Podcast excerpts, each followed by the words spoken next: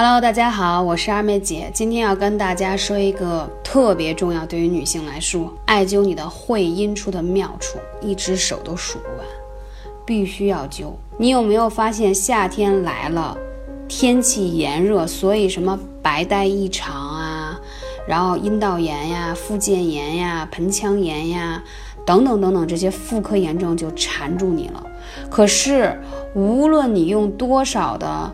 什么栓剂呀、洗液等等，它会有一定的作用。但是你发现用的时候有效果，然后不用了呢，就会反复不断，对不对？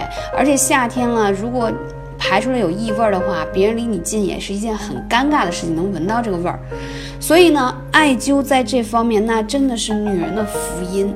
中医认为海底不开，任督难通，就是他认为你的这个会阴处，啊，就是视为叫海底。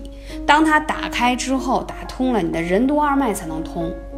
所以说，此脉才动，百脉俱通，海底一开，百穴皆开。这个也是人体长寿的要穴啊，所以非常的重要。那这个穴位呢，通常来说用艾灸很难灸到它，因为非常的私密处啊，非常隐蔽，所以呢就需要。辅助用这个叫我管它叫蒲团，就是我们像做瑜伽体式似的，我们坐在这一个垫子上，但这个垫子里面搁的全是艾灸柱啊，坐在这个垫子上，它就可以直接灸到你的会阴处，效果特别好。包括有这种痔疮啊、便血呀，还有那个刚才讲到的什么尿频啊、泌尿系统问题呀、妇科炎症问题、白带异常、阴道炎等等等等这些。都可以灸，而且不仅是女性，如果男性有前列腺炎的问题，包括有痔疮问题，还有老人都可以用。你会发现，连续灸十天，每天只要四十分钟的时间，有奇效。这个我收到太多的好评了，所以在炎炎的夏日，我必须要隆重跟大家说一下这个事情，不要让这些炎症再困扰着我们的小主了。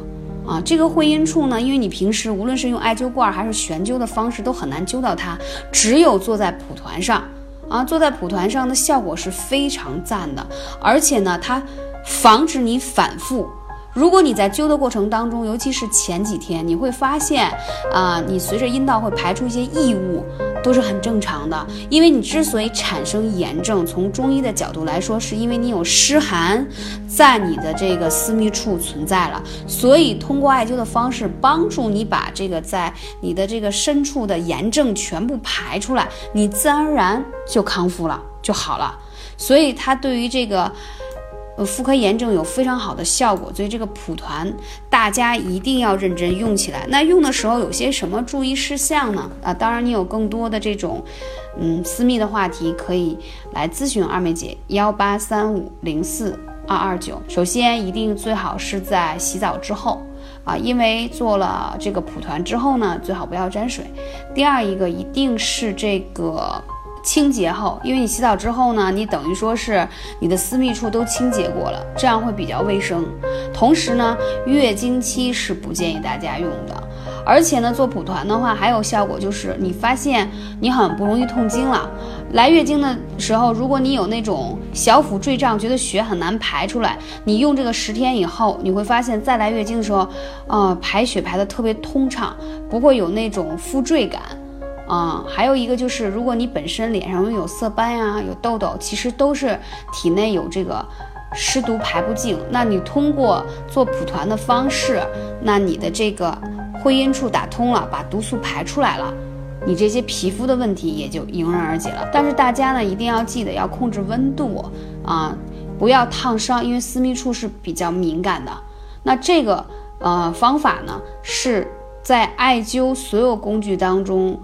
比较简单的，而且这个蒲团还有什么方式呢？你可以啊，那个踩在脚下，对吧？可以艾灸一下你的这个涌泉穴。如果你有脾胃不舒服，你还可以趴在上面。所以它是一个非常方便。我觉得是任何穴位都可以灸得到的。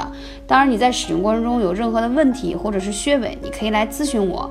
总之，这个蒲团是炎炎夏日帮大家抵抗你的所有妇科炎症最好的一个工具，所以你赶紧行动起来，赶紧用起来，让你把这些妇科炎症问题赶紧解决掉。